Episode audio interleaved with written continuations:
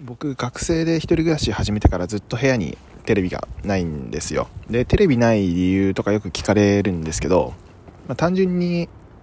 何ていうんですかこうテレビから得られるその情報とかエンタメ的な要素のそのメリットよりもなんかどうでもいい番組見ちゃうその時間的デメリットみたいなの方が大きいなと思っていてそういうことだぜってよく言ったりしてるんですけど、まあ、実はなんかもっと大事な理由があって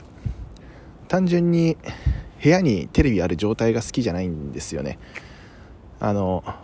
前回話したイデアの話じゃないですけど僕の部屋のイデアにテレビはないんですよ。テレビ自体のイデアはあるんですけど部屋のイデアにテレビはないっていう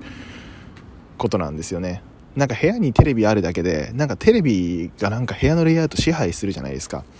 テレビの前になんかちょっとした空間が必要になってでそのちょっと後ろにソファーがあってとかなんかそのレイアウトを勝手に決めてくれるわけですよ彼が。それがむちゃくちゃ嫌なんですよね。